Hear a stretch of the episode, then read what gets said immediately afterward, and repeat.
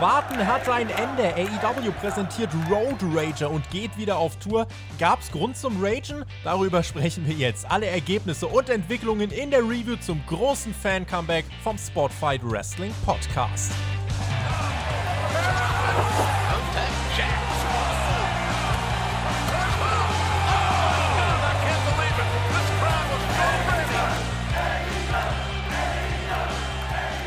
Dänemark leider raus. Die Fans bei AW dafür wieder drin. Wir haben gewartet 15 Monate und nun geht's endlich wieder auf Tour. Endlich. Die große AW Fan Comeback Tour startet in Miami mit Road Rager, dem ersten von mehreren TV-Specials in den kommenden Wochen. 3738 Tickets wurden verkauft. Kommende Woche sind es knapp 4500 und dann wird's mehr und mehr und mehr. Und wir sprechen darüber. Mein Name ist Tobias Enke, das ist die AW Road Rager Review vom Spotify Wrestling Podcast. Viele, viele spannende Fragen und wir haben die Antworten und haben uns dafür die Nacht um die Ohren geschlagen, mitten in der Woche. Bei mir unser allerbester Alexander Bedranowski, aka Thumbtack Jack, ehemaliger Profi-Wrestler. Wir sind wieder auf Tour und boy, oh boy, haben wir was zu besprechen. Tobi, AEW haut mal so richtig einen raus zum Fan-Comeback und wir haben sogar bei dieser Show ein Debüt gesehen vom Schwarzen Engel von AEW. Wer auch immer das dann sein sollte. Also, wir können uns nicht beschweren, dass nichts passiert ist bei dieser Show. Vielleicht grundsätzlich als Frage zum Anfang: Unter welchem Eindruck stehst du jetzt unmittelbar nach dem Schauen? Welches Gefühl überwiegt jetzt gerade nach dem Fan-Comeback? Normalität das ist bei mir so das Gefühl. Und es hat sich innerhalb der Show, finde ich, äh, da hat man sich relativ schnell irgendwie fast schon wieder dran gewöhnt. So, ja, so, so gehört das. Mit Fans, Krass, mit ne? echten Reaktionen, mit organischen Reaktionen und teilweise auch mit Reaktionen an Stellen, wo man in den letzten 15 Monaten eher keine Fanreaktion hatte. Mhm. Lass uns reingehen. Äh, wir starten mit Dynamite am E. Also ich weiß gar nicht, wie diese Review unter äh, fünf Stunden gehen soll. Also ich könnte hier reden und reden und nochmal reden. Starten mit dem Dynamite-Intro Feuerwerk, einem White Shot dieser Arena in Miami. Das Licht geht aus und Cody macht sich auf den Weg zum Ring, schnappt sich den ersten Pop auf der Tour. Ich dachte, dieser Arsch. Cutie stand schon im Ring. Dieses Southern Beach, äh, Southern Beach Strap Match sollte ja die Show eröffnen und äh, da mussten ja diese vier Ecken berührt werden. Cutie wurde ausgebuht und dann die Kameraperspektiven, das neue Gebäude, was man nicht das Daily's Place ist. Cody, der schon vor dem Match einfach den Topi zeigt gegen Cutie. Da dachte ich, Leute, dieser Start, den kaufe ich euch ab. Definitiv. Wir haben ja spekuliert, auch wir zwei privat, wie die Show eröffnet werden würde, in welcher Form, vielleicht ob Cody äh, eine Anlehnung macht an die erste Showeröffnung in der Pandemie-Ära, ob er eine Rede hält. Aber nee, manchmal sprechen Taten mehr als Worte und mit diesem Suicide Dive direkt vor Matchbeginn, da hat er große Worte gesprochen sahen übrigens UFC-Topstar Amanda Nunes, äh, die im Publikum saß. Äh, hätte nicht gedacht, dass ich die nachher nochmal ausführlicher in meinem Skript beschreibe, aber äh, dazu später mehr. Die Fans schauten gespanntes, äh, ja, gespannt auf Wrestling. Es war jetzt aber trotzdem nicht so, finde ich, das will ich direkt zu Beginn sagen. Es war nicht so, dass hier die Leute zwei Stunden durchgehend eine Mega-Party abgefeiert ja. haben. Dafür war der Brock Lesnar-Guy in der ersten Reihe, für die, die ihn kennen. Aber ansonsten, Alex, das sollten wir direkt zu Beginn sagen. Und das hat mich überrascht es war nicht die zwei Stunden Megaparty. Ja, die Crowd in Miami war leider nicht so hot, aber vielleicht lag das auch einfach daran, dass es in Miami immer hot ist. Vielleicht war es auch der aufziehende Hurricane, vielleicht hatten die Leute auch andere Gedanken. Oder wir dürfen nicht vergessen, davor fanden Tapings für Elevation und Dark statt, die bestimmt auch nochmal drei, vier Stunden gedauert haben. Also könnte ein Faktor sein. Lass uns erstmal über den Opener sprechen. Cutie gegen äh, Cody, äh, die Factory, die Nightmare äh, Factory, beziehungsweise dieses Stable von Cutie war mit am Ring. Aaron Solo griff auch ein, aber Dustin Rhodes machte den Safe und prügelte sich mit dem durch die Arena. Hier gab es auch keine Lichter auf den Ringecken, wie man das vielleicht bei WWE oder so kennt, sondern äh, der Ringrichter hat einfach mitgezählt, äh, mhm. wenn die so drauf gedotzt haben. Genau. Fandst, fandst du okay? Fand ich besser so. Also ich finde das überproduziert mit den Lichtern auf den Ringecken. Aber apropos Licht, da sollte es ja mal kurz einen äh, Stromaussetzer geben. Das war ganz witzig. Ich glaube, das war auch wegen dieser, diesem Unwetter da in Florida. Ich denke auch, Kommentatoren haben sich dann noch direkt entschuldigt und gesagt, äh, kurz war das Licht mal aus, was, was war jetzt hier los? Ähm, AW hat dann mit diesem Match die Show eröffnet. Die Reaktionen waren okay. Ich habe mir persönlich mehr erhofft. Es war halt aber jetzt auch keine Blutsfehde hier, die wir gesehen haben zwischen Cody und Cutie. Aber, und das ist für mich die Geschichte der Show, diese Crowd war nicht so, dass sie dir aus der Hand gefressen hat, aber wenn du hart gearbeitet hast, hat sie sich dafür, äh, hat sie dich dafür belohnt. Und Cody hat hart gearbeitet und dürfte sich dann die, äh, die Pops abholen. Ähm, Cutie hat in der Mitte des Matches ein bisschen dominiert, aber hat nie diese ja, vier Ecken geschafft. Und nach elf Minuten war es dann so, dass Cody in der Ringecke steht. Zwei hat er, glaube ich, oder drei hat er, glaube ich, schon abgeklatscht. Und dann zeigt er, du hast ja deine Heal-Theorie, die wird jetzt fortgetrieben, mhm. zeigt er den Low Blow, zeigt drei Crossroads und dann klatscht er die Ecken ab. Eins, zwei, drei, vier. Es gibt den Pop und den Sieg für Cody. Ich bin froh, dass man hier übrigens kein 20-Minuten-Match draus gemacht hat. Ich fand die elf Minuten schon fast ein bisschen zu lang. Ja, das war eine gute Länge für so eine Art Match. Ne? Das Strap-Match haben wir letzte Woche schon erwähnt. Es gibt eigentlich nur einen klassischen Matchaufbau. Jedes dieser Matches mit dieser Regel hat denselben Ablauf mhm. und warum das Rad neu erfinden? Sie haben das Rezept F gemacht beim Strap-Match und das war auch gut so. Und die Länge war in Ordnung. Ich fand es einen interessant gewählten Opener. Mit Cody die Show zu eröffnen, ist definitiv nicht falsch. Und zu der Crowd auch nochmal ein Satz. Man muss auch sagen, die Location ist halt vom Aufbau her nicht so ein typischer Wrestling-Hexenkessel. Also es ist eine Art Theater gewesen. Wieder. Genau, ne? es war, es war keine Halle, die so aufgebaut ist, dass quasi sich so das Publikum und vor allem auch die Akustik und der Schall, wie der im Gebäude wandert, so gegenseitig aufstachelt, sondern es ist halt eher ein abflachendes Gebäude, was, mhm. glaube ich, auch einen, einen Einfluss hatte auf die Stimmung.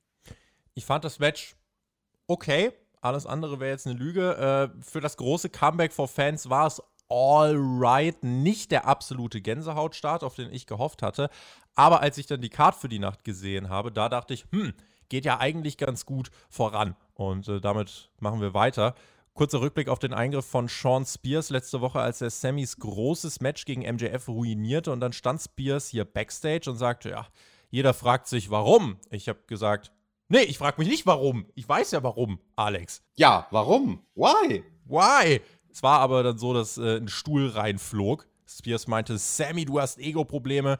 Dann flog, wie gesagt, dieser Stuhl von der, von der Bildschirmkante durchs Bild und Sammy war da, meinte, du bist die Bitch. Das Ding ist noch lange nicht vorbei äh, und sie machen weiter. Ähm, ich denke mir jetzt geil, großer Payoff, Sammy gegen Spears. Deswegen meinte ich übrigens, wäre letzte Woche der Sieg von Sammy wichtig gewesen. Das hätte MJF nicht groß geschadet und Sammy hätte einen großen Sieg gehabt. Sammy braucht eben jetzt mal wirklich so ein, so ein dickes Ding. Mit Verlaub gegen Sean Spears zu gewinnen, das ist jetzt eben nicht so eine krasse Sache, finde ich. Den hat er auch bei Stadium Stampede schon gepinnt. Insofern klarer Rückschritt nach diesem krassen Match letzte Woche, aber es deutete sich an. Hätte mir auch gewünscht, dass Sammy sich noch ein bisschen mehr, weiß nicht, pisst verhält. Der wirkte hier irgendwie ganz, ja, ganz heiter eigentlich. Ähm, insofern, ja, war jetzt nicht ideal. Ja, gut, was heißt Rückschritt für das Momentum des Charakters Sammy Guevara? War es wichtig, dass er jetzt quasi in der aktiven Rolle ist und dass er sozusagen einen moralischen Sieg einfährt mit dieser Stuhlattacke, wo er ja letzte Woche in dem Match die Niederlage eingesteckt hat. Fand ich schon okay. Ich habe aber auch das bemerkt, was du gesagt hast. Er hat irgendwie zu, zu happy gewirkt dafür, dass er diese verheerende Niederlage letzte Woche hatte. Ja, also ich war mehr piss als er auf jeden Fall. Nach Cody im Opener begrüßte Tony Schiavone dann unseren World Champion Kenny Omega im Ring. Es gab den ausführlichen, bunten, lauten Entrance. Die Fans singen den Song von Kenny mit und jubelten in erster Linie für unseren äh, großen Heel-Champion. Äh, das hat mir gezeigt aber, Alex, Theme-Songs könnten in den nächsten Wochen auch extrem wichtig werden, ne? Ja, definitiv. Theme-Songs sind beim Wrestling eine der wichtigsten Sachen. Und du, ganz ehrlich, ich hätte es auch abgefeiert, wenn da Kenny Omega kommt, weil ich mich einfach freuen würde, hey, ich bin ein Fan, ich habe Geld bezahlt für diese Show, ich bin da extra hingefahren, habe meine Couch verlassen, habe mir sogar eine Hose angezogen und jetzt kommt da Kenny Omega und den finde ich cool. Und natürlich jubel ich dann deswegen wenn er dann irgendeine Heel-Line droppt in der Promo, dann, dann kann man ja buhen. Kenny und Don Callis dann im Ring. Callis schob Tony Schiavone dann direkt mal beiseite, abgeschoben und übernahm selbst. Und die Fans chanten, äh, ja, was der TV-Zuschauer sonst eben nicht versteht. You got fired. Habe ich mir gedacht, ach krass, die schauen ja wirklich alle Impact. Denn und das haben wir eben als TV-Zuschauer, die nicht Impact schauen, haben wir es nicht verstanden. Warum chanten die Leute jetzt You Got Fired zu Don Callis? Ja, der wurde bei Impact ja entlassen. Das hat uns AEW aber nie erzählt, weil AEW diese Kooperation ja ein bisschen äh, stiefmütterlich behandelt hm. hat, ne? Ja, Impact. Das ist das mit diesem sechseckigen Ring, oder? Genau, das ist da. Jeff Hardy kämpft da immer noch, ganz ah. genau. Und Callis erklärte dann, ja, es ist jetzt keiner mehr übrig, der Kenny herausfordern könnte. Kurz darauf brichten lauter We Want Hangman Chant aus. Da habe ich gedacht, allein dafür hat sich die Fanrückkehr ja dann doch gelohnt. Und die Musik der Dark Order ertönt. Genau wie die letzte Woche. Die Menschen freuen sich. Evil Uno übernimmt, betritt den Ring und fragt: Warum ignoriert ihr die Fans? Warum ignoriert ihr den auf Nummer 1 platzierten Wrestler im AEW-Ranking? Warum habt ihr Angst vor meinem Freund? Dann gab es laute Cowboy-Shit-Rufe. Die Leute wollten den Hangman sehen und Kenny mit einer Aktion. Also, als ich das gehört habe, musste ich lachen. Es gibt ja immer diese klassischen Momente, wie der Heel dann versucht, irgendwie seine fiesen Manöver loszubringen. Aber was Kenny hier gemacht hat, war besonders lustig definitely smarter person than you are a wrestler. So let me ask you a question. Just out of curiosity, what happens to be the capital of Thailand? Are we playing trivia today, Mr. Kenny Omega? Uh-huh. Obviously, this. Oh! Low blow! It's Bangkok, baby! and the Dark Order! It's Bangkok, baby! Und dann bricht ein großer Brawl aus und dann um noch einen Pop draufzusetzen, Alex. Um noch einen Pop draufzusetzen, reitet unser Cowboy rein, der Hangman. Können wir mal bitte festhalten, wie lustig diese Line von Kenny war? Das war wirklich lustig, dieser Thailand-Spruch. Und ja, der Hangman, er kommt raus. Ich war dann tatsächlich am Überlegen, während dieses Segment so lief und ne, Evil Uno spricht den Hangman an ich war am Überlegen, ob sie ihn sogar aufheben würden für nächste Woche, ob sie quasi das Publikum in Miami berauben, ob sie das Publikum des Hangmans berauben. Hat man halt letzte Woche schon gemacht, ne? Genau, und diese Woche haben sie ihn rausgehauen. Und wir haben es ja angesprochen, ne? Also, das ist jetzt so eine Phase, da muss eine Charakterentwicklung stattfinden beim Hangman. Ich hoffe, das Erzähltempo ist hier nicht zu schnell. Aber dadurch, dass der Hangman und Kenny dann physikalisch oder physisch nicht aneinander geraten sind, mhm. war das in Ordnung. Also das war ganz, ganz wichtig, dass der Hangman es nicht schafft, Kenny wirklich in die Finger zu kriegen. Ja, die Leute feiern und schreien, der Hangman kommt raus, macht alle kaputt, außer Kenny. Er steht im Buckshot-Ansatz, aber springt nicht übers Seil, weil er doch irgendwie dann noch zu viel Respekt hat vor dieser ganzen Sache. Diese Geschichte mit Kenny ist ja schon eine große, große Story, die auch noch relativ präsent ist, ist gar nicht so lang her. Und er traut sich nicht, Kenny zu attackieren. Also AW entscheidet sich hier dann dafür, eine Geschichte zu erzählen. Kenny macht sich aus dem Staub. Ich fand dieses Segment sehr gut. Ist jetzt die Frage, wann sehen wir dieses Match? Ja, das ist eine große Frage. Da könnten wir jetzt eine Weile drüber spekulieren. Aber du, AEW hat sich dafür entschlossen, jetzt erstmal die nächsten paar Monate rauszuhauen, was nur geht. Jede Woche ist ein Special, jede Woche ist besonders. Was würdest du denn vermuten, wann wir Kenny Omega gegen den Hangman sehen um den World Title? Also am, was heißt am sinnvollsten, aber eigentlich all out wäre jetzt die größte Show dann eigentlich Anfang September. Ist jetzt auch gar nicht mehr so lang hin. Ja. Jetzt kommen die Special Shows, da kann man ganz gut überbrücken mit Storytelling, dann vier Wochen Aufbau und dann hättest du das Titelmatch. Kann man sich fragen, muss der Hangman direkt gewinnen? Sollte er direkt gewinnen? Darf er eigentlich verlieren? Also ganz, ganz viele Sachen, äh, die man sich fragen kann, die man spekulieren kann. Das macht ja aber auch Spaß als Wrestling-Fan. Absolut. Und ich weiß nur halt nicht, ob der Zeitpunkt ideal ist, aber das ist natürlich auch alles viel der Pandemie geschuldet. Ne? Hätten wir keine Pandemie gehabt, dann wäre der Charakter des Hangman Adam Page jetzt schon ganz woanders. Wir haben da ja letztes Jahr in unserer Prediction und auch vorletztes Jahr in unserer Prediction schon Kenny Omega und den Hangman angesprochen als so das große Match, das große Langzeitmatch, was AEW aufbaut. Ähm, tendenziell glaube ich eher, dass diese zwei Monate bis All Out sogar noch zu kurz sein könnten. Hm. Also zwei Monate, in zwei Monaten ist es möglich, einen, einen Wrestler zum Top-Draw der Company zu machen, zu dem heißesten Eisen, zu dem, der die krassesten Pops kriegt. Und da bin ich die nächsten Wochen wirklich am gespanntesten drauf. Wenn wir in verschiedene Städte gehen, ich bin sehr gespannt drauf, wie verschiedene Städte auf den Hangman reagieren, ob er überall in jeder Stadt den größten Pop des Abends kriegt. Absolut. Der große Moment dann vor der Crowd, wenn er den Titel wirklich gewinnen sollte, wird dann auch nochmal ganz maßgeblich. Also der beste Aufbau bringt nichts, wenn es bei AW dann so läuft, wie es jetzt zuletzt hier und da mal wieder lief, dass eine große Story kommt, aber der Payoff dem einfach nicht gerecht wird. Äh, insofern bin ich mal gespannt, wie man das dann lösen wird. Und ähm, ja, welche Story man erzählen wird. Ich fand es ganz lustig, weil du die Prediction gerade angesprochen hast.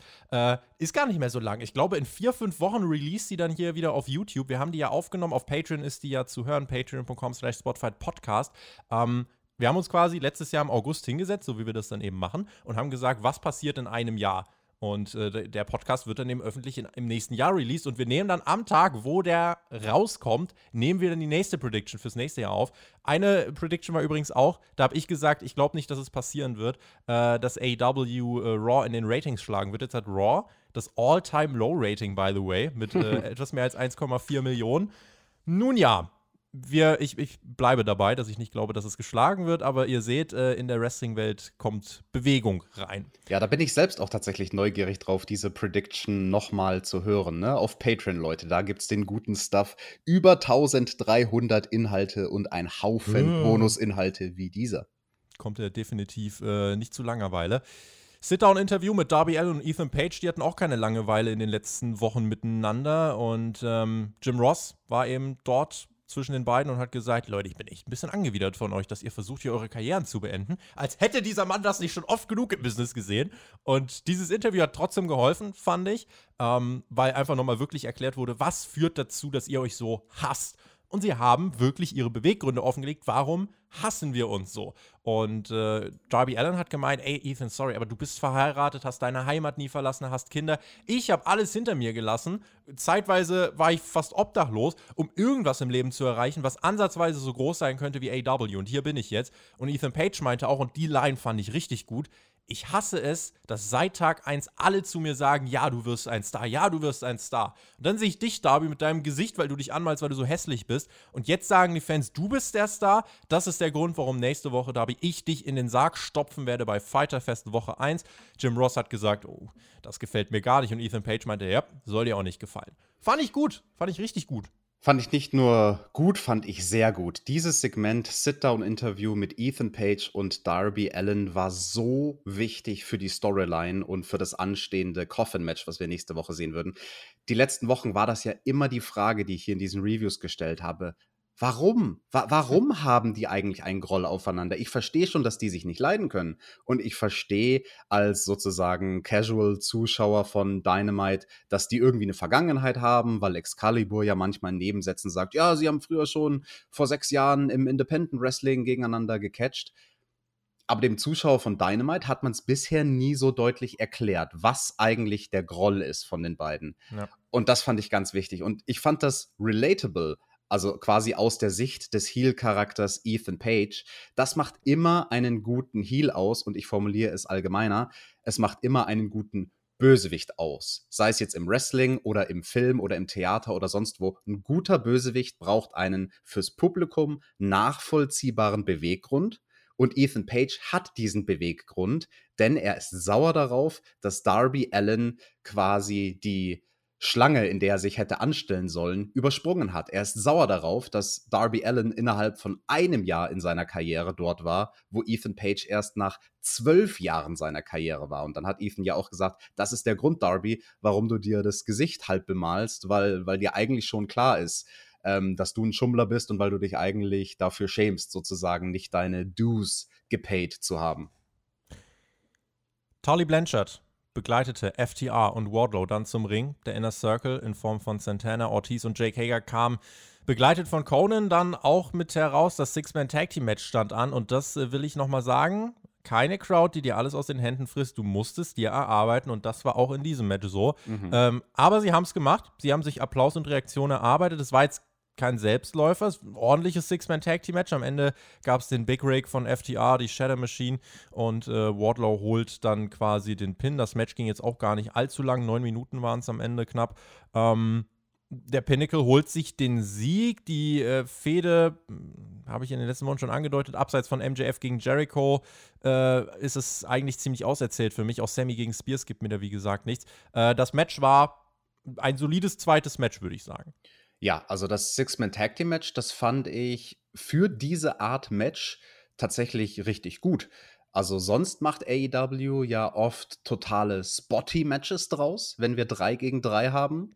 Und dieses Mal war das aber eher so ein Basic Six-Man-Tag-Team-Match. Ich würde sagen, der Wrestler, der am meisten glänzen durfte, war Santana Der war so mein MVP Mhm. in dem Match und ich glaube auch, das war derjenige, der die besten Publikumsaktionen oder die Publikumsreaktionen gezogen hat mit Mhm. seinen Aktionen, zum Beispiel mit den Three Amigos von Eddie Guerrero, die er dann ein bisschen abgewandelt hat, oder der Cannonball in die Ringecke. Also da gab es schon Momente, wo das Publikum reagiert hat, aber hast es sehr schön gesagt.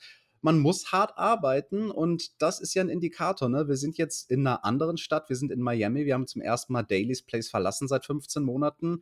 Und ja, auch bei diesem Publikum hier macht sich das Gefühl breit, was ja auch viele unserer Zuhörer haben und wir ja auch teilweise, ah, diese Storyline mit Inner Circle gegen Pinnacle ist eigentlich nur noch lauwarm. Und jetzt kriegt AW aber auch das Feedback. Insofern bin ich gespannt, ob man es wirklich dann auch weiterziehen wird. Ähm, ging ja auch dann gleich weiter, MJF und äh, Chris Jericho. Vorher gab es aber noch eine Ankündigung für die nächste Woche. John Moxley gegen Carl Anderson, IWGP United States Championship nächste Woche bei Fighter Fest Teil 1. Dazu ein kurzes Video, das hat uns alles soweit erklärt. Ähm, schaut euch das an. Das fand ich gut, äh, auch wenn es aber trotzdem insgesamt schon aus dem Nichts kommt, ne? Ich war sehr irritiert, weil Moxley ist ja eigentlich in Babypause, wie wir alle wissen. Ne? Also seine Tochter, die ist gerade mal neu geboren. Ich glaube, die ist nicht mal einen Monat alt. Mhm. Und dass er jetzt schon wieder zurückkehrt, ich weiß nicht, ob ich das zwingend gut finde, weil Vor allem, ich hätte es geiler gefunden, wenn er so out of nowhere zurückkommt und auf einmal Wild Thing spielt und Genau. Surprise Return, ne? Genau deswegen. Also, es ist ja immer noch eine TV-Show und also egal, was du für eine TV-Show hast, ob das Wrestling ist oder eine Serie, die über x Staffeln geht, manchmal ist es das Beste für einen Charakter aus der Show geschrieben worden zu sein. Und dieses Gefühl hatte ich bei Moxley. Ich hatte dieses Gefühl, hey, das ist ganz gut, dass wir den jetzt eine Zeit lang mal nicht sehen. Ich finde es überfrüht. Wir werden das mal im Auge behalten. Äh, nächste Woche gibt es dann das Match. Äh, vielleicht hängt noch eine größere Geschichte dran, vielleicht nicht. Vielleicht passiert auch noch was auf dem Weg dahin. Wir ähm, werden es, wie gesagt, beobachten. Dann ertönte, wie schon angedeutet, die Musik von MJF. Und der machte sich zu lauten Buhrufen auf den Weg zum Ring. Maxwell Jacob Friedman fühlte sich wohl und er stellte seine Forderung an Chris Jericho. Und dafür musste Chris Jericho allerdings erstmal an den Ring kommen. Und das ließ die Fans natürlich ausrasten. Ganz viele Crowdshots, ganz bewusst von vielen Jüngeren. Und sie alle sangen Judas.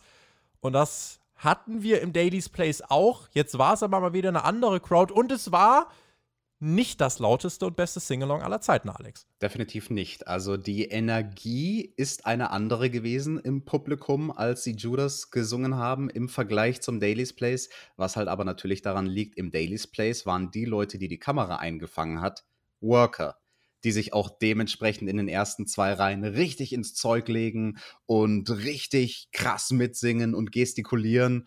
Und ja, das war halt eher so ein äh, halb begeisterter Sing-Along von der Crowd in Miami. Aber dafür ist es eine echte Crowd. Dafür ist es eine echte Crowd, das äh, kann man dem definitiv nicht absprechen. Und dann hat man, ich glaube, scheinbar hat dann irgendwie ein Fan den Ring gestürmt und Mhm. wollte MJF attackieren. Und MJF meinte nur, einer von euch hässlichen, verdreckten Fettfressen soll gern nochmal hier in den Ring kommen, den verprügel ich dann gefälligst. Und ich habe laut lachen müssen. Und äh, Chris Jericho ging dann auch gleich nochmal drauf ein. Er hat gesagt, ja, der fette Bastard hätte dich mal schön die Fresse polieren müssen. das, äh, ja, erstmals wieder vor richtigen Fans und direkt macht einer Remi Demi. Das ist eine absolute Veteranenreaktion gewesen, muss ich sagen, von MJF, dass er binnen weniger Sekunden, innerhalb von weniger als zehn Sekunden, hat er die Geistesgegenwart, das zu einer Line am Mikrofon zu verwandeln. Hm. Das ist ja nicht geplant, dass da ein Fan reinläuft. Ne? Irgendeiner ist dumm, springt über die Barrikade, sollst du natürlich nie machen. Das gibt natürlich der Security und den Wrestlern immer das Recht, dich zu eliminieren, in welcher Form auch immer, auszunocken, was es halt braucht, um dich aus dem Ring zu verbannen. Und äh, innerhalb von wenigen Sekunden macht MJF einen coolen Spruch draus. Also das ist wirklich krass, wie ja, wie schnellzüngig und wie schnell denkend dieser Mann ist. Hashtag schnellzüngig. Chris Jericho hat äh, ja quasi hier die Challenge gehabt, er musste die Herausforderung von MJF, musste sich erstmal anhören und musste sie dann noch annehmen. MJF hat sich selber overgebracht. Jericho meinte, ich werde jede Stipulation akzeptieren, die du mir stellst. Ich würde sogar Sex mit deiner Mutter haben. Wieder! Und die Fans so, wow! Und Jim Ross meinte nur, oh boy. MJF hat dann gesagt, ich äh, werde das machen, was du mit Moxley gemacht hast. Ich habe mich mal an dir orientiert. Ich, du warst ja mal für mich ein Vorbild. Also ich werde das kopieren, was du gemacht hast, aber in besser. Moxley musste ja damals jeden vom Inner Circle besiegen. Und äh, pass auf, bei mir wird es so sein, äh, du hast auch vier Gegner, die du besiegen musst, in vier Matches, vier Stipulations. Und die goldene Nummer 5, das bin dann ich. Er hat dann noch eine griechische Mythologie von äh, Herkules und fünf Häfen erzählt. Und ähm, er meinte, ja, wenn du mich dann haben willst, musst du diese vier Matches gewinnen. Dann besiege ich dich aber das dritte Mal und dann hältst du gefälligst die Fresse. Und MJF meinte, wenn ich deine Aufgaben nicht, oder äh, Jericho meinte, wenn ich deine Aufgaben nicht hinbekomme, dann gehöre ich hier vielleicht auch gar nicht hin. Hm. Jericho unterschrieb den Vertrag und der MJF meinte übrigens, bevor du gehst, der Deal ist erst durch und besiegelt, wenn wir Hände schütteln, sonst steht das Ganze nicht.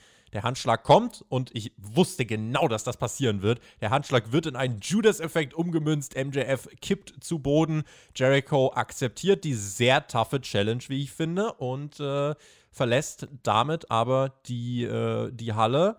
Auch hier vier Matches, Alex, vier Stipulations und dann der große Payoff bei All Out? Oder werden wir tatsächlich mal jetzt eine Storyline sehen, wo der Face diese Stipulations nicht schafft? Schauen wir mal. Manchmal ist AEW unberechenbar, manchmal sind sie berechenbar. Ich weiß nicht, welches Rezept davon ich hier anwenden soll, aber wir können natürlich spekulieren, was diese vier Stipulations für Chris Jericho in diesen vier Matches sein werden. Also ich bin mir sicher, eines davon wird höchstwahrscheinlich ein MJFs Mama on a Forklift Match. Ja, mit äh, Vince Russo als Special Guest Referee könnt ihr euch drauf freuen. also, ich bin mal gespannt, ob man wirklich in so lustige Stipulations geht, ob es da, weiß nicht, vielleicht irgendwie noch so eine Karaoke-Fight oder sonst was gibt, Karaoke-Bar-Fight oder so. Oder ob man wirklich sagt, nee, wir machen jetzt Table, Steel Cage, Ladder und, keine Ahnung, No Holds Bar oder Strap Match oder was weiß ich. Also auf jeden Fall unterstreicht das aber, und da könnt ihr euch auch drauf einstellen, es wird jetzt diese, äh, diese Specials geben, im Juli, diese Special-Shows. Und dann ist nur noch ein Monat bis All Out. Und dieser eine Monat wird dann auch, da wird jede Show eine Special Stipulation sein. Es wird jetzt jede Woche wird es mindestens ein Special Attraction Match oder eine Special Attraction Show von AEW geben. Das ist der Ansatz. Ich habe das gestern auf Twitter geschrieben. Ich bin in Wrestling-Aufbruchstimmung und das liegt vor allem daran, dass sich hier jetzt scheinbar wirklich ein Promoter gesagt hat: So, Freunde, hier wird jetzt bis November aber mal sowas von der Baum angezündet, dass hier wirklich das Momentum nur so vor, vor Flammen lodert. Und ich bin gespannt, ob AW sich damit vielleicht selber killt. Das kann auch sein, dass man zu viel raushaut und dann, dann kommt vor allem dann im November ein richtiger Durchhänger, wer weiß. Aber Stand jetzt äh, muss man erstmal festhalten, die werden raushauen in den nächsten Wochen und Monaten und diese Fehde wird auch raushauen. Nächste Frage, die man stellen kann, die gebe ich natürlich gerne auch an euch weiter. Gibt es dann den großen Payoff bei All Out, in dem Jericho dann, weil wenn MJF jetzt zwei Matches gewonnen hat, muss doch fast Jericho jetzt das dritte gewinnen, oder? Nö, oder MJF gewinnt, macht die Trifecta perfekt, den Hattrick, um in EM-Fußballsprache zu sprechen. Und Chris Jericho, äh, ja, der hat ja angedeutet, wenn er es nicht schafft, MJF zu besiegen, dann gehört er hier vielleicht gar nicht mehr hin zu AW. Keine Ahnung, vielleicht retired MJF ja den guten Chris das Jericho. Könnte, stell dir vor, das wird die, es gibt vier Stipulations, bla, und dann fünftes Match. Ach, Chris übrigens, das hat auch eine Stipulation. Wenn du verlierst, musst du retiren. Das wäre natürlich krass. Ja, oder sie machen was, was nicht ganz so krass ist wie Retirement, vielleicht irgendwie so ein cooles WWE-Ding, ich weiß nicht, Eye for an Eye oder so. Britt Baker mit kurzer Backstage-Probe und Jesus Maria, sie richtete sich an Vicky, die Managerin von Nyla Rose. Und jetzt hast du gerade schon WWE angesprochen. Was war denn hier los? Und Britt meinte: You have Andrade El Idolo, so enjoy your blood money. Maybe next week AEW Dynamite can run in Saudi Arabia. Holy smokes! Also viel Spaß und liebe Grüße an Mike Ritter und Günther Zapf beim Übersetzen. Ey, das wird ein kleiner Drahtseilakt, Alex. Ein Shoot. Du, das ist ganz einfach zu übersetzen. Blutgeld. Blood Money. Und das fand ich schon krass. Also diese Zeile Holy von Britt Baker. Man hat auch im Hintergrund die echte organische Reaktion von der Crowd in Miami gehört. Also die haben darauf richtig reagiert mit so einem Wow, hat die das gerade wirklich Darf gesagt? Sie das? Darf sie das? Matt Seidel durfte rauskommen zu äh, seinem Match gegen Andrade El Idolo. Sein großes Debüt. Und Andrade El Idolo kam heraus und wir haben gesagt, Alex, äh, Theme-Songs sind wichtig. Sein Theme-Song ist sehr unfertig. Kann das sein? Ja, das war maximalst generisch, muss ich sagen. Ich war auch kein großer Fan ansonsten von der Inszenierung und der Filmweise des Entrances. Also sowas kann halt WWE besser, ne? Im Performance Voll. Center bei einem Charakter schon studieren, wie sind die Bewegungen beim Entrance, wo ist die Kamera wann. Er hatte ja diesen Anzug an, aber das hat man gar nicht so richtig gecheckt, weil es gab niemals so den Establishing-Shot, wo man ihn in voller Montur gesehen hat, sondern die Kamera war immer viel zu nah an ihm dran, hat nur den Oberkörper gezeigt und deswegen, ja, hat diese Sache mit dem Anzug nicht richtig gewirkt. Er hatte ja dann auch noch so eine schwarze Maske an, hat das dann ausgezogen, schwarze Maske ausgezogen, das Oberteil ausgezogen und hat dann quasi in so eine Art Anzughose gecatcht. Ja, ähm, hat jetzt nicht gewirkt auf mich wie der größte Star der Welt. Die Fans kauften ihn zunächst. Es gab Idolo, Idolo-Chance und er catchte in so einer weißen Casual-Hose mit schwarzen Streifen. Ein kompaktes äh, Style-Update dazu geben müssen wir, glaube ich, noch nicht. Dafür müssen wir uns noch ein paar Wochen anschauen.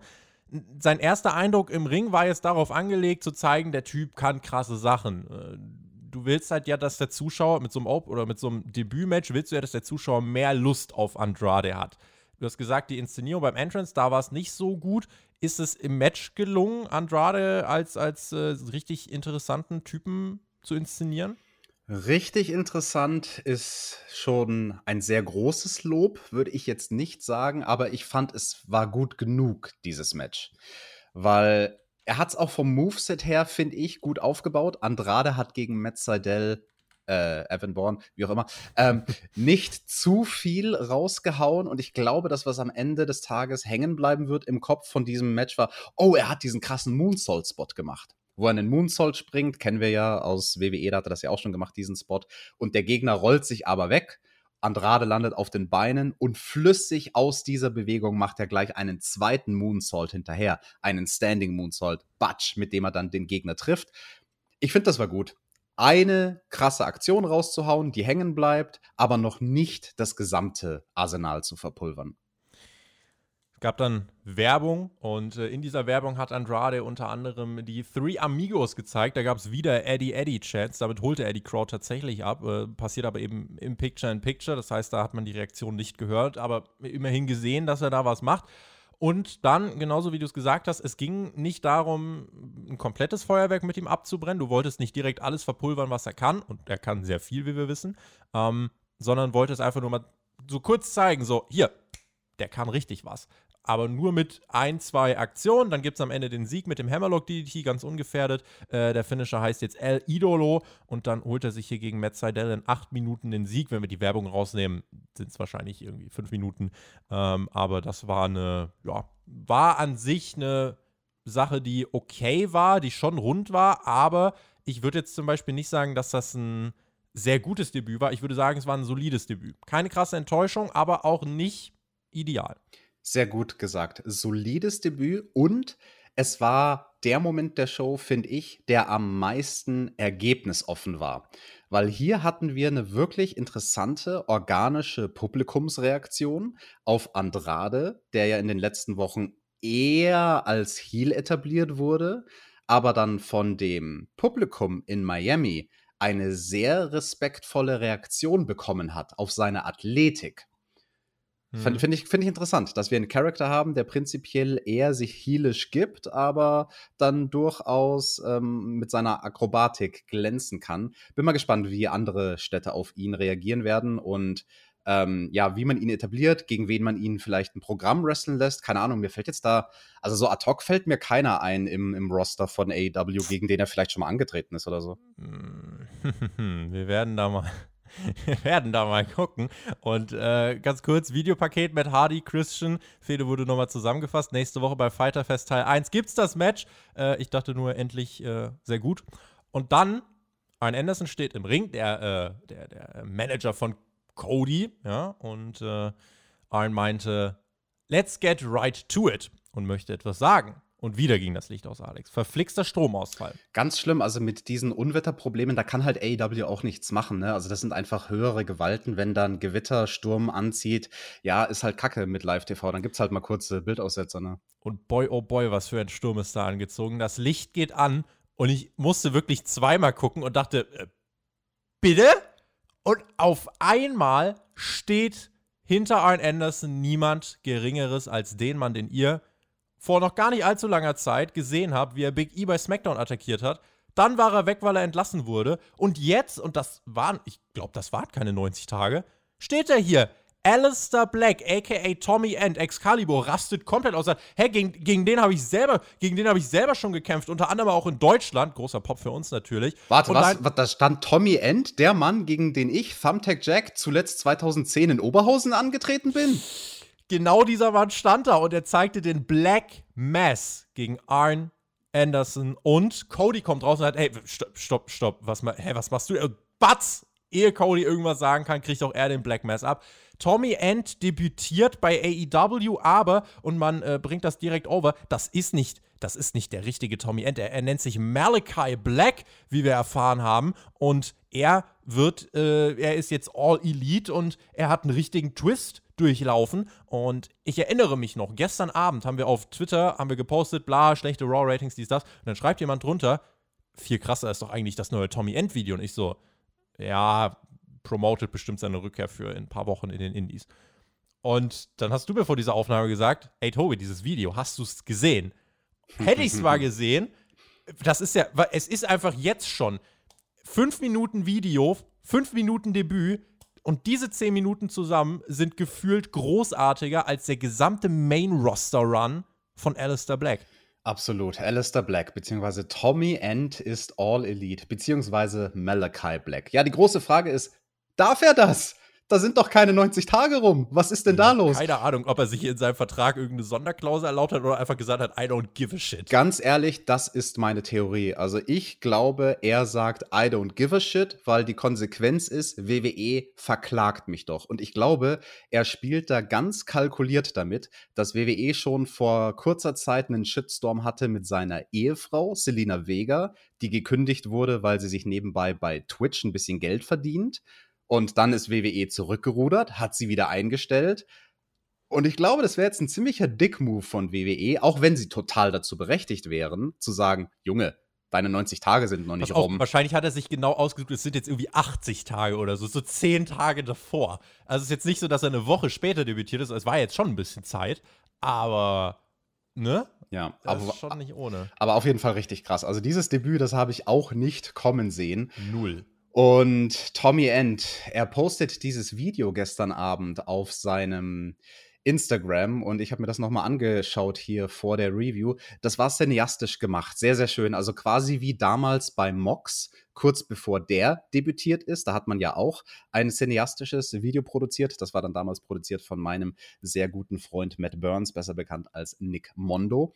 Und ja, wer auch immer dieses Video gemacht hat von Tommy, es war sehr cineastisch. Er ist in einer Psychiatrie. Dort erzählt man, erzählen uns die Ärzte, dass er schon seit fünf Jahren dort ist und dann ist da so ein neuer Arzt und der wird beauftragt, ja, du kümmerst dich jetzt um den. Und dann der so, oh Gott, nein, bitte nicht um diesen Tom, bitte nicht um diesen Tommy kümmern, der ist ein ganz schwieriger Patient. Und dann geht er halt zu ihm ins Zimmer, Tommy End hat die Augenklappe auf, finde ich auch sehr schön, also da erzählt mhm. man konsequent dieses Eye for an Eye nochmal von WWE weiter. Und ja, am Ende des Tages ähm, attackiert halt dann Tommy den armen Arzt. Und es ist halt total so auf Psycho und Psychiatrie gemacht. Und am Ende sagt er noch eine sehr interessante Zeile, sinngemäß, ja, äh, der Teufel hat mich das machen lassen. Und der Name Malachi, da möchte ich auch kurz drauf eingehen, ist natürlich nicht unbedeutend. Alistair Black, ne, also das wissen ja viele, was das für eine Art Bedeutung hat mit Alistair Crowley und Satanismus und tralala. Malachi bedeutet mein Bote, mein Engel, oder man könnte es auch übersetzen als Gottesbote. Also Malachi Black ist dann sozusagen der schwarze Engel. So würde ich es übersetzen. Ich habe gerade mal recherchiert, so wie ich das mache, und habe mal geschaut, warum Tommy End debütieren durfte. Es gibt eine Erklärung, Alex. Es gibt eine Erklärung, warum er debütieren durfte, und ich kann sie dir sagen. Tommy End ist ja bei NXT gestartet, ne? Mhm. Und dann ist er irgendwann ins Main Roster. WWE hat einen Fehler gemacht. Sie haben seinen Kontrakt nie auf Main-Roster-Niveau geupgradet, sondern haben einfach das Gehalt angepasst. Ein NXT-Talent nice. hat eine 30-Tage-Non-Compete-Klausel. WWE hat vergessen, ihm einen Main-Roster-Vertrag zu geben. Sieht man mal, wie wichtig er war. Und deswegen gilt das nur 30 Tage. Und Geil. deswegen konnte er debütieren. Geil. Das wusste WWE wahrscheinlich im Zweifelsfall selber nicht. Und er hat die ganze Zeit drauf gepokert, bitte merkt's bis zum Ende nicht. Bitte, bitte, bitte. Wow, wie geil. Das erinnert mich an damals bei Lex Luger. Da ist ja genau dasselbe passiert, Mhm. 1995, wo der die eine Woche bei Raw war und auf einmal war er die nächste Woche bei Nitro und WWE denkt sich so, huch, oh, ja, Mist, sein Vertrag, ja, den haben wir nicht verlängert, den haben wir auslaufen lassen. Blöde Sache. Also, äh, ich, jetzt gibt es natürlich direkt wieder zwei Lager. Die einen, die sagen, endlich, jetzt kann er sein Potenzial ausschöpfen. Und andere sagen, buh, der nächste Ex-WWE-Star. Wobei jeder fast ein Ex-WWE-Star ist, weil WWE alles und jeden verpflichtet. Ähm, selbst zu dir können wir ja auch sagen, Ex-WWE-Mitarbeiter. Ja, also dich aber auch hier. Ähm, Im ersten Moment meine Reaktion, ganz ehrlich, ich freue mich für Tommy End. Guter Freund vom Maxter, ihr beide kennt euch und es wird ein dickes Thema in den nächsten Tagen. Ich bin sehr gespannt. Was wichtig ist, ist, dass er trotzdem eine kreative Linie bekommt. Also, der hat mit dem Video jetzt schon mal einen guten Grundstein gelegt und eigentlich kannst du es jetzt perfekt erzählen. Er gegen Cody. Black bzw. Tommy End in den Farben Schwarz gegen Cody in Weiß oder er in Weiß gegen Cody in Schwarz, gut gegen Böse. Wichtig ist für mich auf jeden Fall, dass er das gewinnt und dass man es erzählt, dass man ihm Aufbausiege gibt, dass man auch Cody parallel aufbaut, damit du wirklich bei, und das hoffe ich, baut man auch für All Out auf, dass du da den großen Clash hast. Bitte jetzt nicht hier dieses Segment und in drei Wochen schon Cody gegen Alistair Black. Das fände ich wäre ein bisschen verschwendetes Potenzial. Du kannst hier so viel erzählen. Mach's bitte auch. Und dann gibt's bei All Out den großen Double Turn und Cody wird endlich offiziell das, was er schon die ganze Zeit war, nämlich ein Heel und Alistair Black, Malakai, mein Gott, das wird schwierig, sich an diesen Namen zu gewöhnen. und Malakai, der wird, nachdem er jetzt vielleicht die ersten ein, zwei Monate eher heelisch sich gibt, äh, dann einfach gefeiert als Babyface. Ich bin sehr gespannt, ob AEW dieses Video zum Beispiel aufgreift, weil also da hast du wirklich ein cineastisches Nugget, was ein paar Minuten Sendezeit wären. Eigentlich wäre es verschwendet, das nicht nächste Woche bei Dynamite zu zeigen. Nach der Werbung ging man nochmal drauf ein und hat auch nochmal erklärt, das ist nicht Tommy End, dieser Mann ist twisted, dieses schwarze Auge, er ist gebrochen, deswegen heißt er Malachi. Wow, also bin gespannt auf eure Reaktion, eure Kommentare. Welches Lager äh, seht ihr in der Front? Sagt ihr auch, nee, nächster WWE-Star braucht man nicht? Oder sagt ihr, ey, geil, endlich? Ich bin sehr gespannt. Auch für AW wird es eine Prüfung. Ist das ein Superstar, der endet wie Sean Spears, wo man sagen muss, er wäre mal bei WWE geblieben? Oder ist es jemand, wo wir wirklich sagen, ey, krass, was mit dem alles möglich wäre? Yes. Schreibt uns in die Kommentare. Also das interessiert uns wirklich, wie ihr darüber denkt, über dieses Debüt. Rückblick auf ein Segment vor der Show von der Dark-Aufzeichnung. Ricky Starks hatte Security dabei und war nicht medical cleared. Und Tess meinte, Junge, das ist so peinlich. Und Starks meinte, ich vertraue einfach Brian Cage nicht. Der Typ ist verrückt. Und Cage kam dann raus, zermatschte drei Security Guards. Und äh, ja, krasser Typ. Kommende Woche muss Ricky dann gegen den in den Ring. Äh, armer Ricky, ich hoffe, der Nacken ist wirklich geheilt. Das hoffe ich auch. Und das fühlt sich nach einem guten organischen Erzähltempo an. Also ich glaube, das ist ein guter Zeitpunkt, um jetzt dieses Match zu bringen, was sich ja schon viele Monate angebahnt hat. Weiter ging es mit dem Mixed Tag Team Match. Orange Cassidy und Chris Statlander gegen Blade und Bunny. Und zum ersten Mal überhaupt, glaube ich, Ja. findet ein Referee vor dem Match was beim Abtasten. Aubrey Edwards findet den Schlagring bei Blade. Großartig. Ja. So, solche Kleinigkeiten finde ich halt geil. Ja, zum Glück war Aubrey Edwards noch nicht Referee, als ich damals gewrestelt habe, weil es gab ein Match, da hat vor dem Kampf der Ringrichter diverse Gegenstände aus meinen Klamotten und aus meinen Schonern rausgezogen. Keine Ahnung, Scheren, einen Schraubenschlüssel und dann als letztes sogar eine Säge, die ich in meiner langen Hose versteckt hatte. Was man halt so mit sich rumträgt. Du, das ist normal als Wrestler, da musst du halt, äh, also weißt, wenn du, wenn du nicht erwischt wirst beim Cheaten, dann, dann ist es nicht Cheaten gewesen. Orange Cassidy und Chris Statlander waren die Gegner von äh, Bunny und Blade und Cassidy mit den vernichteten Tritt, äh, vernichtenden Tritten direkt zu Beginn gegen Bunny. Die Fans haben es natürlich geliebt. Als Statlander und Bunny dann catchten, so diese Mittelphase des Matches, die war tatsächlich, also die ist auch von den Publikumsreaktionen, also die haben wirklich nicht viel gezogen. Also die mittleren, sagen wir, also acht Minuten ging das Match, vier Minuten davon waren hm, nicht so geil, bis Statlander dann plötzlich ein 450 zeigt. Die Fans rasten komplett aus. Ich denke, ja geil. Geil. dann beendet's doch jetzt. Eins, zwei, nee, ist nicht vorbei. Ich dachte, hä? Wieso geht's denn jetzt weiter? Ja, Blade musste dann doch irgendwie den Schlagring noch einsetzen gegen Orange Cassidy, der dann ausgepresst am Boden lag. Was aber eh komplett nichtig war, die Frauen waren legal. Also Chris Statlander kam dann rein, zeigte die Big Bang Theory und gewann damit das Match. Statlander hat sich ähm, damit auch den Pop der Fans erarbeitet. Ging acht Minuten. Äh, keine Ahnung, warum man nicht einfach nach dem 450 das Ganze beendet. Das wäre der richtige Moment gewesen, zumal die Faces eh gewinnen sollten. Ähm, ja, also ein paar Sachen, die nicht rund waren. Statlander an sich, aber als smart Wrestlerin inszeniert, die sich gerade noch eintaggt, als Cassidy äh, dann eigentlich aufs Maul bekommen hat. Ja, wirklich abgeholt hat es mich jetzt trotzdem nicht. Ja, es gab insofern eine Logiklücke in diesem Match, als das folgendes passiert ist. Am Anfang etabliert man das klassische Mixed Tag Team Regelwerk, nämlich wenn sich ein Mensch von dem anderen Geschlecht sozusagen einwechselt, also als Bunny sich eingewechselt hat als Frau, da war dann zu Beginn des Matches auch automatisch ohne Tag Chris Deadlander legal. Und dann später im Match hat das aber keinen Sinn ergeben, dass sie legal war, wenn ich es richtig in Erinnerung habe, weil es dann auf einmal in Ordnung war, dass sie gegen Blade gewrestelt hat. Also in dem Moment, wo dann Blade gegen Chris Statlander stand, hätte eigentlich automatisch immer noch ähm, Orange Cassidy legal sein müssen. Und deswegen, weil das dann beim Finish so betont wurde, oh nein, Orange Cassidy, den, äh, den kannst du nicht covern, der ist nicht legal, sondern die Chris ist legal. Nee, war sie eigentlich nicht. Der Jungle Boy wurde heute vor der Show geehrt. 50 Siege bei AW, guter Mann, Gewinner im Leben, können wir festhalten. Und dann war Tony Schiavone beim American Top Team. Das waren diese UFC-Fighter. Jorge Masvidal, Amanda Nunes standen da. Also wirklich große Namen im Kampfsport, muss man, muss man schon dazu sagen. Vor allem Amanda Nunes. Also jeder, der ja. sich nicht auskennt mit MMA, das ist quasi die neue Ronda Rousey. So. Und dann stehen die da und der Manager von denen, also so habe ich den erstmal genannt, stand da, Dan Lambert. Und er schnappt sich das Mikrofon, die sollten interviewt werden von Tony Schiavone, geht in den Ring und erklärt, ihm gehört das größte und beste Mixed Martial Arts Gym der Welt. Und hier war nie die Rede davon, irgendwie, dass er ein Interview machen muss. Er hat eigentlich Besseres zu tun. Er hat, eigentlich haben ihm seine Instinkte gesagt, nee, du musst dir das nicht angucken, aber Tony Khan hat ihn, hat ihn belabert. Eigentlich hat er Besseres zu tun. Zum Beispiel am Wochenende seinen Jungen, äh, Pior, äh, Pior, Piorier gegen Conor McGregor zu gucken. Äh, Piorier, Dustin Piorier, magst du den aussprechen? Schwierig. Ja, das war eine tolle Promo, die dieser Mann gehalten hat. Besser als ich auf jeden Fall. Also Dustin Piorier gegen Conor McGregor. Ihr seht auf jeden Fall, in welchen Sphären wir namenstechnisch auf einmal unterwegs sind. Und äh, also maximale mediale Aufmerksamkeit. Und er hatte gesagt: Ja, hier, mir wurde gesagt, AEW ist geil. Ich sage was, AEW sucks. Was ist das für ein Kindergarten?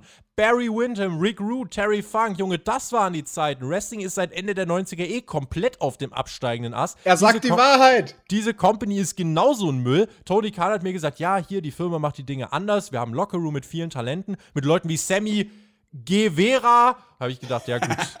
er hat sich, ich habe mich jetzt an ihm gerecht mit seinem Dustin Pure irgendwas und äh, habe mir gedacht, was ein hier. Und er meinte, ja, die feiern hier auch angeblich eine neue Ära von Pro Wrestling. Jetzt läuft die Show in 90 Minuten. Hätte ich mal auf meinen Instinkt gehört, was eine Shitshow. Und plötzlich kommt Lance Archer raus und verpasst Lambert den Blackout. Nunes und Masvidal schauen sich das grinsend einfach an. Ich habe kurz gehofft, hier kommt jetzt eine krasse Storyline, in der man mal so wirklich rangeht, wie der Mac zum Beispiel an Wrestling rangeht. Seit dem Ende der 90er ist eh alles tot und äh, eh alles Bullshit. Alles scheiße. Alles scheiße. Und äh, hier alles nur blanke WWE-Nachmache. AW muss sich dann in der Story beweisen und dann, buff, ich hatte so eine richtig krasse Theorie. Aber in dem Moment, wo Lance Archer rauskam, ist irgendwie die Atmosphäre bei mir runtergekühlt um 180 Grad. Stopp, stopp, stopp. Aber bei dir, beim Publikum in Miami nicht. Das war nämlich das Gefühl, was ich hatte, dass das zum ersten Mal ein Auftritt von Archer war, wo er irgendwen wegballert und er kriegt ansatzweise eine richtige Face-Reaktion. Und also dadurch, dass dieser Typ, ähm, dieser Lambert, wie hieß der? Adam Lambert? Dan Lambert. What do you want from me? Dadurch, dass der halt so eine unglaublich gute Heel-Promo gehalten hat, dadurch haben die Fans in Miami verhältnismäßig Archer gefeiert, dass er diesen Quacksalber da weghaut.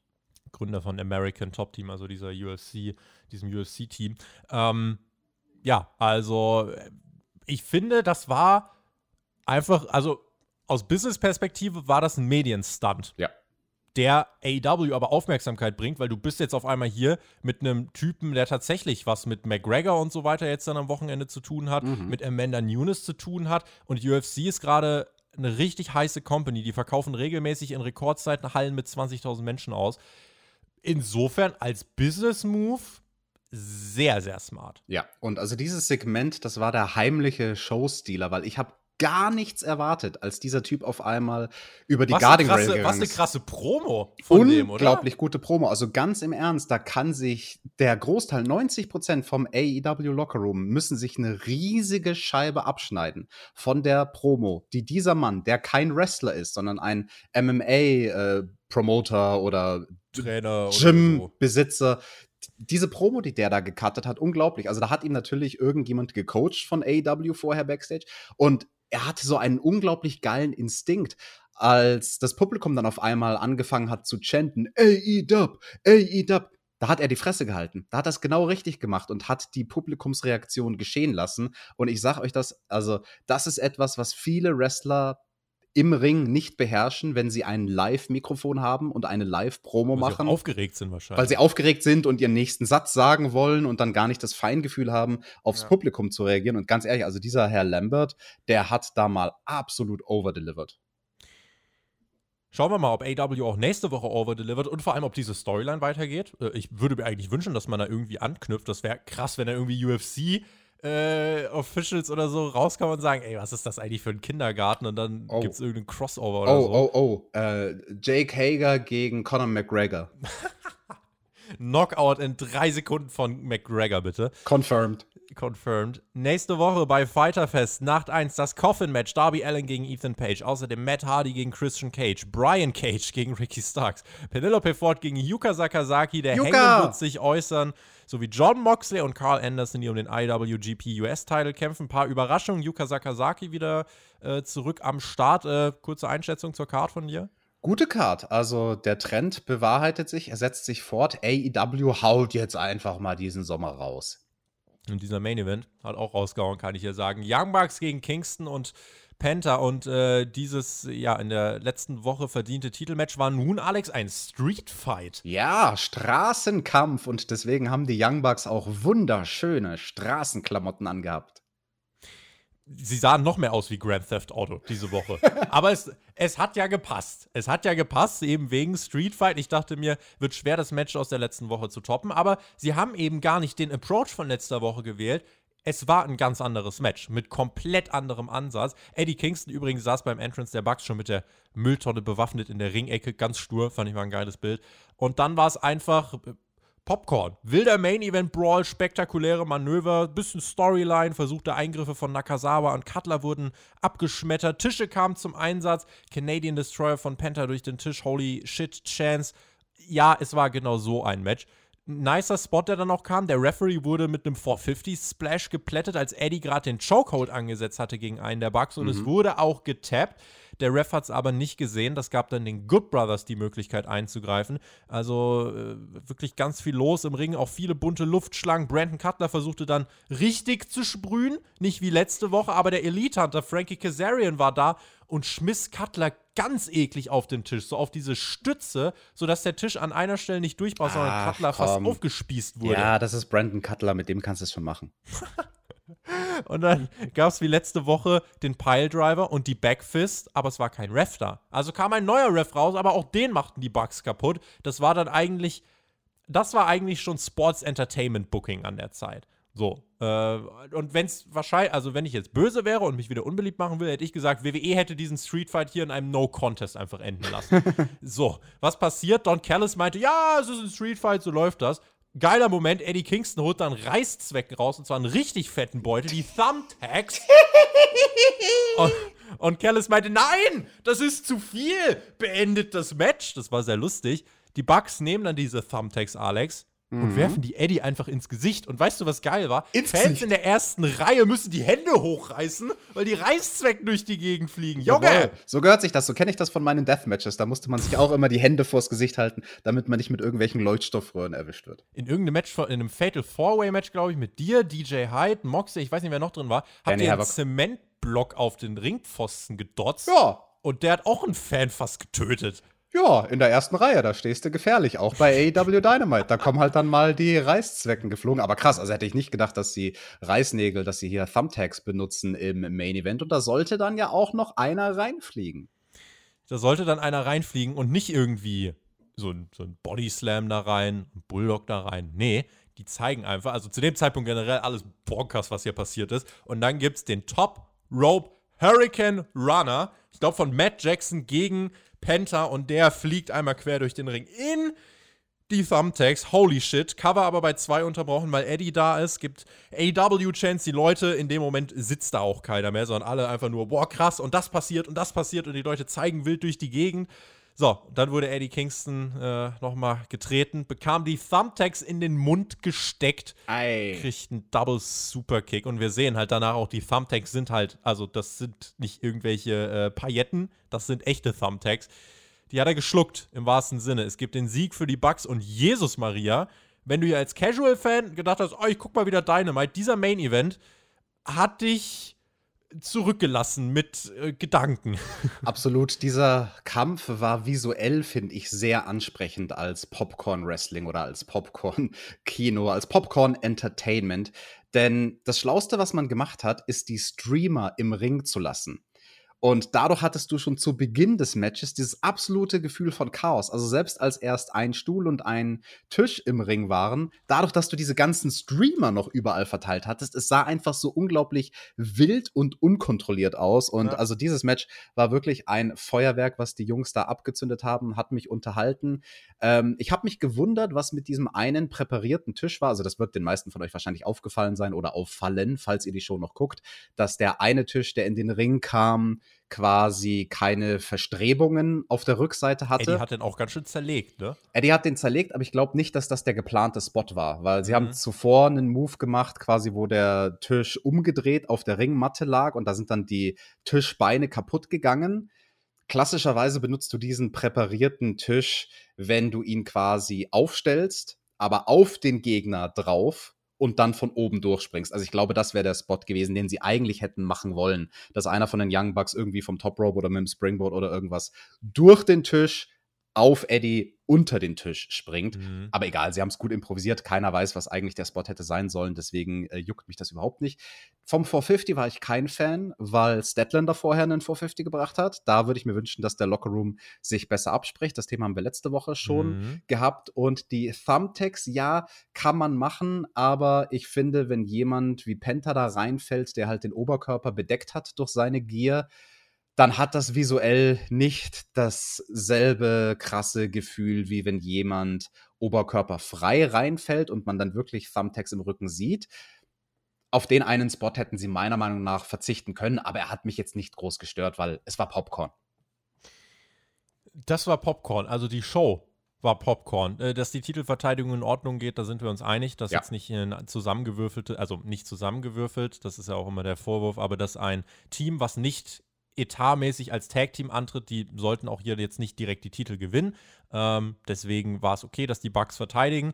Es war sehr wild, es war wirklich viel Sports Entertainment Booking. Nicht unbedingt das, was AW sich auf die Fahne geschrieben hat. Allerdings ich glaube, man ist damit besser gefahren, als wenn man versucht hätte, das Match von letzter Woche einfach nochmal zu toppen. Ja. Insofern, das war ein anderer Stil und generell viele verschiedene Stile wieder bei der Show. Du eröffnest mit diesem Strap-Match, dann hast du ein gutes äh, Six-Man-Tag-Team-Match, machst dann weiter mit äh, Andrade El Idolos Debüt gegen Matt Seidel, hast dann übrigens das Tommy End-Debüt, dann hast du dieses Mixed-Tag-Team-Match und dann am Ende wirklich äh, als fünftes Match diesen Street-Fight. Also jedes Match hat eine komplett eigene Note und deswegen, diese Show war abwechslungsreich. Ich, äh, boah, in der Bewertung ist, ist schwierig. Also auf jeden Fall so viele große Momente, über die man jetzt reden könnte, beziehungsweise der größte Moment ist natürlich das mit Tommy End, aber einfach so viele Spekulationen, so viel über was man reden kann. Dan Lambert, die MJF-Stipulation, Tommy End gegen Cody. Jetzt hat mir gerade auf Twitter noch jemand geschrieben, übrigens heute Morgen viele Twitter-Nachrichten bekommen. Äh, Buddy Murphy hat schon getweetet: Ja, Alistair, dein Auge. Ich habe übrigens das andere. Erinnerst du dich? Was passiert da jetzt noch? Also 100.000 Sachen, die du spekulieren kannst. Und AW hat hiermit wirklich es geschafft, dass ich mich frage, wie geht's in den nächsten Wochen weiter? Ich muss die Chance in den nächsten Wochen gucken. Und wenn eine Weekly das erreicht, war es keine schlechte Weekly. Im Gegenteil. So. Und deswegen äh, auf jeden Fall grundsätzlich von mir erstmal da gut gemacht. Die Fans, haben wir auch schon drüber geredet, das war halt nicht so wie erwartet. Jetzt stell dir mal diese Show von einer richtig krassen Crowd vor. Die wäre wahrscheinlich noch epischer gewesen. Yes, Tobi, sehr schönes Fazit. Die Sache mit der Crowd, das lag, glaube ich, primär an der Hitze in Miami und an der komischen Art der Location. Ich denke, wenn wir in den kommenden Wochen in Locations sein werden, die anders aufgebaut sind, die klassischere Wrestling-Locations sind, werden wir auch eine bessere Stimmung haben.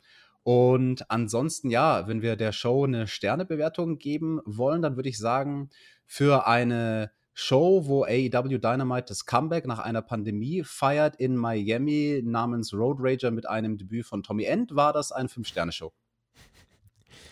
War das Hotshot-Booking bei dieser Show? Nö. Schreibt uns, ob ihr fandet, dass das Hotshot-Booking war. Ähm, wer sich jetzt fragt, oh, ihr müsst noch mehr reden über Alistair Black, dies, das. Hauptkampf am Wochenende kann ich euch empfehlen. Also ich weiß gar nicht, über was wir reden sollen. All-Time Low Raw Ratings, Tommy End, das Fan-Comeback und, und, und. Auf jeden Fall am Sonntag einschalten, wenn es dann heißt Zeit für Hauptkampf. Und damit einmal Luft holen, ausatmen und noch den Rest dieses Tages äh, jetzt bewältigen für uns. Äh, wir haben ja jetzt das Ganze vor der Arbeit durchgeballert. Insofern äh, entschuldigt uns äh, Versprecher, kleine Aussetzer, dies, das. Aber wir haben heute gesagt, ey, wir wollen das so früh wie möglich auch raushauen, weil es eine besondere Show ist. Also wirklich auch mit einem Moment, das Tommy Ending hat keiner kommen sehen. Ganz sicher hat das keiner kommen sehen. damit hat AEW, denke ich, dieser Show einen Stempel aufgedrückt. Ich bin gespannt, Alex, und mache damit den Deckel drauf. Verbleibe mit GW, genieße Wrestling, äh, genieß Wrestling, freue mich sehr auf die nächste Woche, wo wir wieder Wrestling genießen. Da kommt dann Fighterfest Teil 1 und da werden wir vielleicht auch wieder viel zu sprechen haben. Bis dahin, macht's gut, auf Wiedersehen. Wen es betrifft, bis Sonntag. Ciao. Yes, es verabschiedet sich Team TJT. TJT.